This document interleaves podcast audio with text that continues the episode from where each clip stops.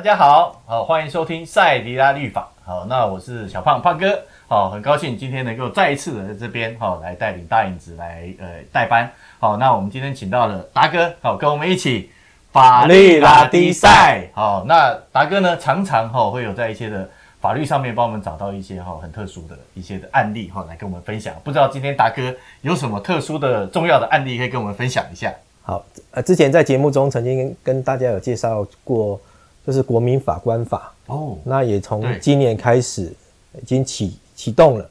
那最近七月份刚好第一件就是国民法官法参与的这个案件就是宣判了。第一件哦，对对对，哦，对，这样子真的。所以我觉得也也趁机趁这个机会跟大家就是就是介绍这个案件，嗯嗯然后看看在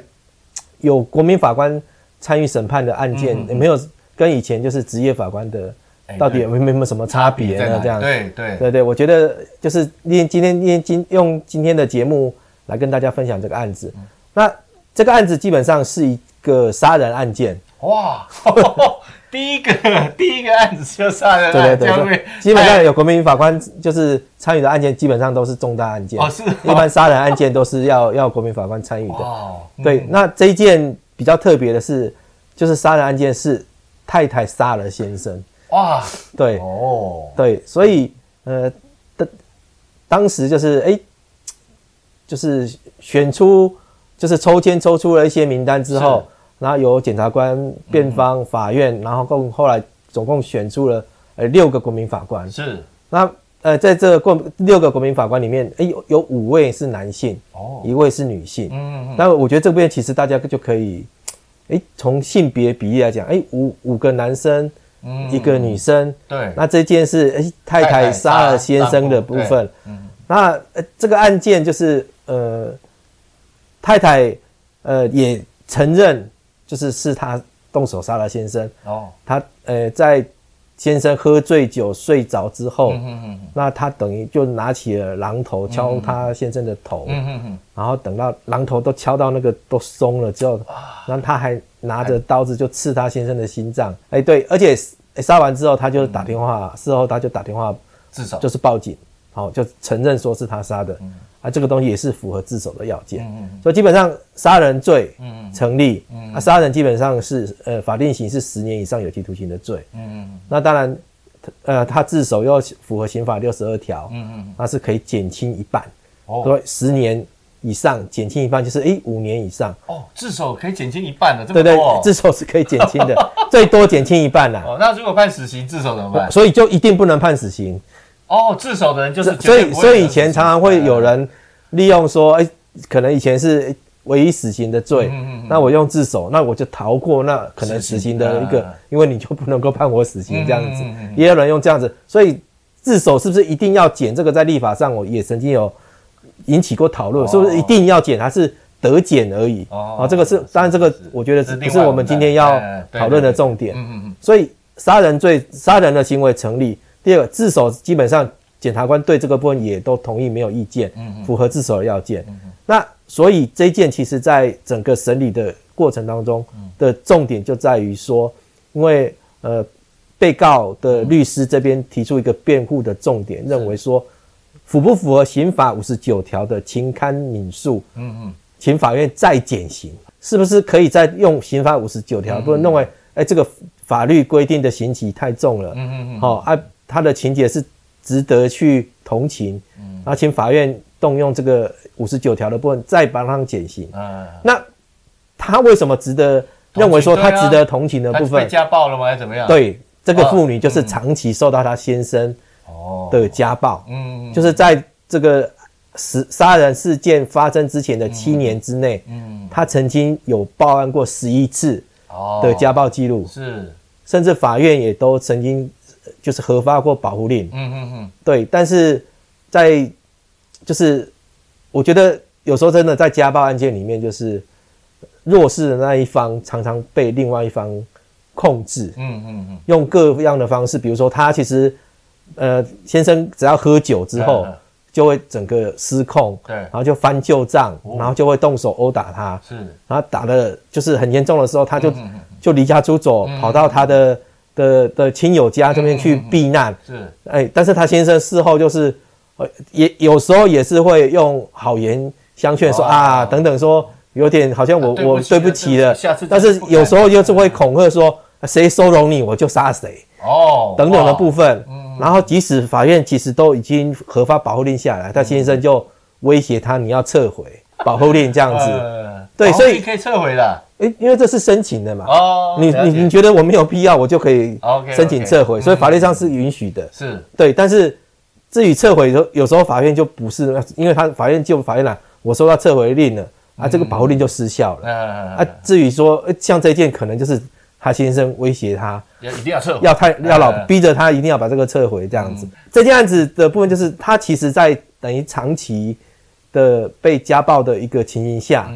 那是不是到了一个忍无可忍，嗯，然后这样子的一个威威迫之下，必须要他用这样的方式，即使说这个杀人是行为是不对的，嗯，但是在法律上是不是有值得同情的地方？那能不能用五十九条这边来减刑的部分？好，那呃，这件案子比较特别，就是当然第一个是国民法官参审，啊，就是参参参加审判的部分。有三个职业法官加上六个国民法官一起在审判当中，然后而且比较特别是以前一般我们的案件法院通常大概不会是连续开庭的，嗯嗯嗯，但是这一件来讲，基本上法院是连续三天开庭，哇，之后就哎辩论终结，就就接下来就是评议宣判，所以是很快的，算是有点速审速决，嗯嗯嗯，好，那另外一个部分就是哎有国民法官。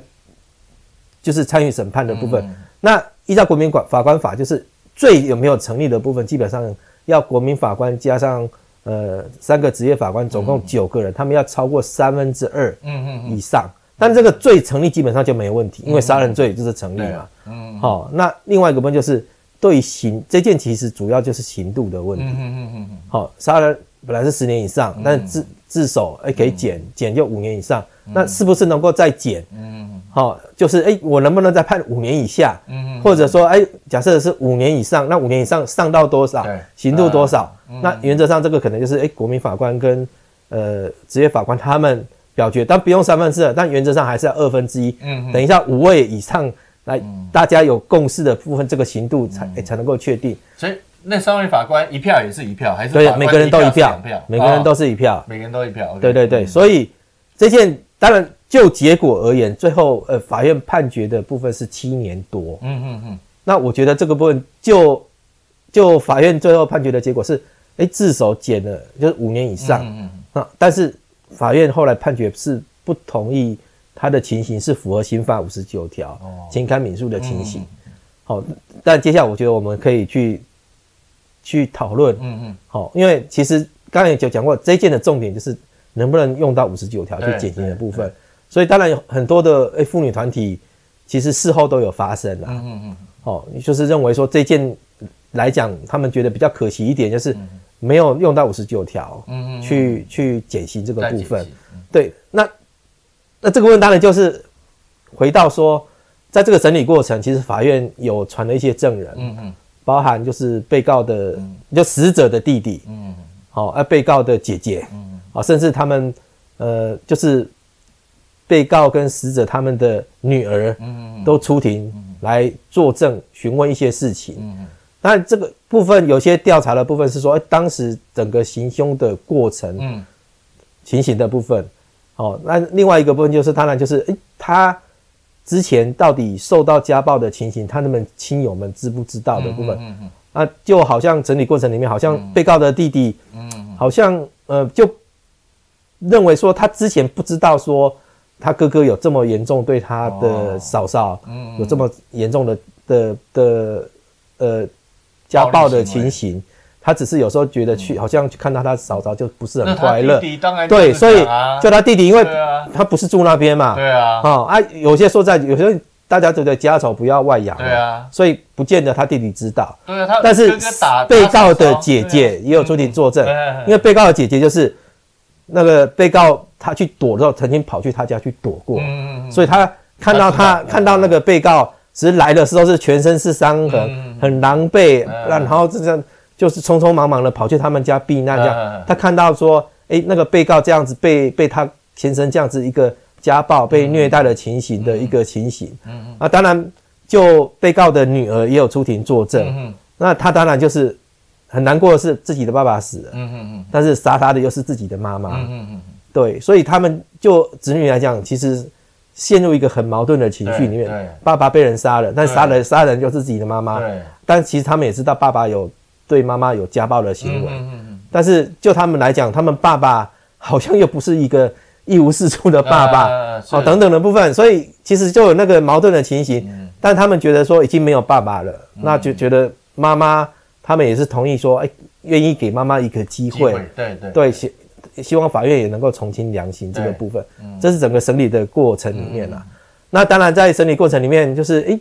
呃，因为国民法官经过审判长。的允许，他们自己也可以发问，嗯嗯嗯，询问说这个对于这个案件，他们有什么需要了解的？嗯嗯，那其实国民法官也真的诶蛮热踊跃，都有问问一些问题。但比较特别的是，因为我看到那个报道，就是男性的国民法官问的问题都比较在于那个犯案的情节过程等等，对，但是都没有在于说那个家暴的，只有那位女性的国民法官，她有特别的问了一个问题。呃，你你如果做这件事情，如果时间重新回到过去，你还会做这个事情吗？嗯、等等的，嗯、就是他会想到这个，你你你有有想到他受到这个可能长期的家暴的部分，嗯、那你你会不会后悔自己做的这件事情？嗯、然后如果能够再来的话，你是不是有没有其他的选择性的部分呢、是，但我觉得被告基本上。他也是很后悔自己做了这件事情啊。他也说，当时他也是跟他先生两个人也是相爱啊，哎，然后但是在婚姻的过程里面，就是他先生慢慢的有有这样的一个行为，嗯嗯，慢已经慢慢的就磨灭了他对他先生的爱，嗯嗯，到后来就变成是恐惧惧怕，是，呃，他想要逃离这一切，但是当他试着逃离的时候，好像。他先生又一个一个斩断，好像他可以得到的援助，嗯嗯嗯、所以好像他在这个家庭当中，他是，他事实上他是就是觉得是很绝望，嗯，也也许就是在这样一念之间的时候，想法的时候想到说，用用一个比较极端的方式想要去处理这个部分了，嗯嗯，但在在这个过程当中，当然就检察官他的立场当然是都想要去认为说，嗯。嗯，被告这样的行为是不足取的，对，呃。也有传社工来，嗯，那问说，哎，那为什么就是这位被告他之前没有去申请庇护？嗯嗯嗯嗯，好，因为就就是家庭暴力防治法部分，他可以去申请庇护啊，他有可以提供庇护所等等的部分啊。嗯嗯，但是社工其实讲，就他当了十几年社工的经验啊，嗯、几乎所有受暴妇女、嗯、受暴人，他们都不愿意去庇护所。嗯，第一个就是现在庇护所就是。第一个是偏远、隔离，然后有门禁，就让让那些人就是基本上就不不愿意去选择，因为去那边感觉哇，好像这到底是我是被处罚的人这样子吗？没错啊，所以他就没有选择去庇护所了。当然，我觉得检察官后来问了一个很尖锐的问题：那你处理了这么多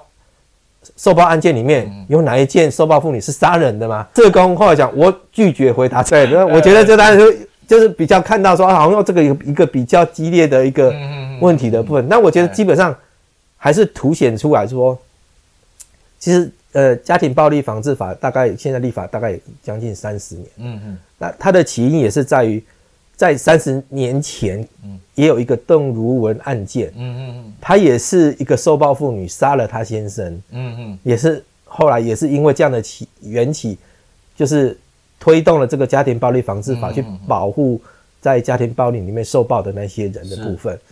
只是呃，在三十年前，同样的就是还没有这个法律的时候，哎，那这个邓如文就是在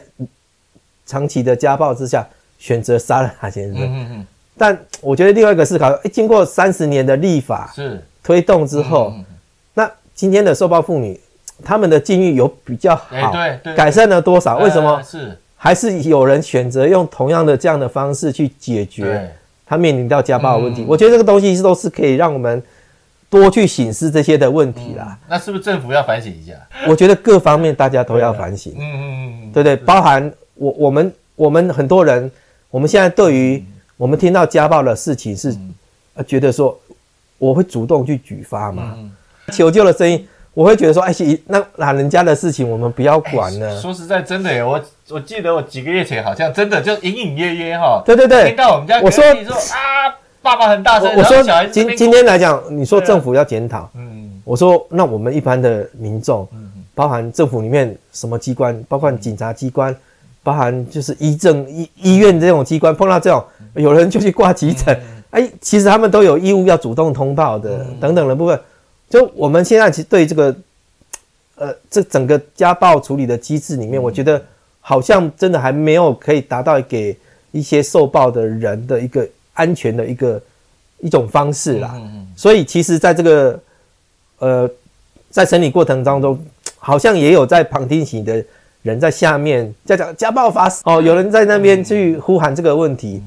哦，所以所以，但我觉得我们还是回到这个案子，最后的结果就是。法院没有采用五十九条去减刑这个部分，嗯嗯，那这个东西当然就是，呃，我刚才讲的说，有些妇妇妇妇女团体的部分，嗯、他们表示遗憾了。嗯，当然这个东西目前是第一审判决。嗯嗯，那呃，被告会不会再上诉？他也是说，那他会再跟家人、再跟律师研究看看，嗯嗯，看看要不要再提上诉这个部分。嗯，嗯，但我我觉得就是，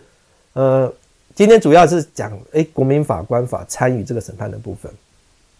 那我觉得这个精神是什么？今当时会立这本法律的部分，就是，呃，有些人觉得就是，呃，我们的法官可能觉得有些可能觉得跟社会比较有脱节，嗯嗯，所以有些人认为说，诶，法官的判决好像跟一般的社会期待有落差，哦，所以，呃，我们当然参参参考了很多国外的立法，是，哦，包含美国的就是陪审团啊。嗯嗯那我们的国民法官法是其实有是有一点类似，比较像接近日本的，嗯嗯他们是直接是不是只是陪审呢？他们直接就是国民法官，他们参与，他们是可以有表决权，是一人一票的部分。那我我觉得当然一个部分就是让民众有可以参与司法审判的部分。其实后来其实呃看新闻报道，有些国民法官，诶，他们也觉得说，真的在他们以前。诶，对于这样的案件，跟他们自己实际参与过之后，诶，他们才真的知道说，怎么样法官在整个审理过程里面，怎么样从整个过程里面，从程序到证据啊，到认定事实，到整个评议的部分，哦，哎，可能不是只是以前好像我只是看个新闻报道什么，哎，我就做做做做做一个纸上纸上法官这样去判断的一个，那当然，我觉得。诶，也可以去慢慢的去诶，增加就是一般国民对于这个法院法律审判的一些的参与的程度。那另外一个，我觉得就法官而言，他们也觉得说，诶，听到不同的声音，嗯嗯嗯，不同的角度来看这个案子，嗯啊，我觉得诶，对参与的这个职业法官那三位法官啊，他们觉得说这个对他们是一个很棒的经验了。嗯嗯嗯。那我我们当然就就是期待就是这个过程。当中，哦，这个法律制定之后，那能够帮助我们的司法判决能够更呃贴近，就是呃民众的期待，而且能够更正确、更迅速、更能够得到一个就是呃最适切的一个正义的一个情形。我我相信这个东西是我们所有人都都要一起去努力努力的方向，这样子。对对，好，我知道哈，阿阿达律师你也。担任许多年的法官，是对不对？那你用你这样子来看，你觉得这一次的判决跟之前你们就是法官的判决，真的有不一样吗？我我我觉得就是说，嗯、今天来讲，嗯嗯呃，如果如果就一件一个呃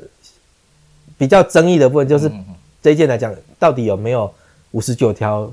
可以去适用的情形？我我相信就是，其实有些人会用，有些人不会用。嗯。好，那我觉得这个东西同样的就是，呃，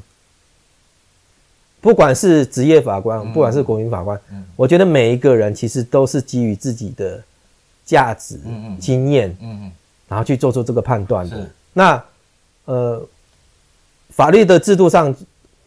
本来就是设计上就是会有审级，嗯，因为这是第一审判决，嗯嗯嗯。那那如果对这个判决，哎，不管是检察官或者是呃被告这边也有不认同的情形，那当然就是透过上诉的方式去救济，嗯嗯。那慢慢的就是透过审级的部分，大家比较能够形成一个共识的情形了。那我们当然不会演说以前在。呃，还没有国民法官法之前，我们可能有看到一些报道，是说，你感觉好像有些法院的判决就是比较出乎大家的意料之外，他觉得不应该是这样的。嗯，好，那但是我觉得这这个东西，慢慢的其实都是，即使有比较特殊的个案，那也是透过这样的一个上诉的方式去处理，去不要去偏离太多，因为否则真的打官司就整可能可能像就是在在。在赌博，我我们当然要把这种色性性的东西把它降到最低。嗯，但我觉得，呃，某某部分来讲，国民法官法第一个当然提高提加要提升啊。一般来讲，就是一般民众对于法律的一个认识啦。因为参与审判的部分，真的，呃，你就真的面临就是第一手接触到法律的这个东西，那自己经历过之后，我相信会有一个特别的一个的经验。嗯嗯嗯。那另外一个部分就是。呃，真的比较也让现在的职业法官来讲，嗯、他们自己也要呃，让自己跟社会不要脱节，嗯嗯，对，不要就变成说真的变成是恐龙法官啊，对，或者关在一群一群关在象牙塔里面的人，对，是，好，我觉得这个东西对于双方都是有好处的啦。对啊，对，因为我觉得法官也是蛮难为的啦，嗯，一下子你要。要知道民众大家是怎么期待的，一下子你又不能跟他们太接近，嗯，对不对？因为 因为被人家利用，是啊。所以我觉得法官真的好难啊，一下子要你，一下子要进出，然后这个的拿捏，对对对对对，然后真的是我觉得很不容易。是，好，不过也谢谢达哥啊，今天跟我们讲好这个国民法官的一个事情哈，而且要第一个刑事案，而且第一个判例出来，好，那当然就照达德讲的哈，希望哈以后我们各个方面哈，不止呃国民法官能够。还有法官们，还有各个我们社会大众们，哈，都能够越来越好，在这方面大家能够一起把哈国内的这些的，好像一些的呃社会案件，哈，能够一起把它完整，或者是说大家能够有的时候也能够听到了一些好像很奇怪的声音的时候呢，好，能够哈鸡婆一点，哈，因为我知道很多人都希望大家能这样子做。好，那我们谢谢达哥，好，今天跟我们分享。好，那我们节目就到这里。那我们谢谢达哥，之后呢，我们再跟达哥一起法律拉力赛，拜拜，拜拜。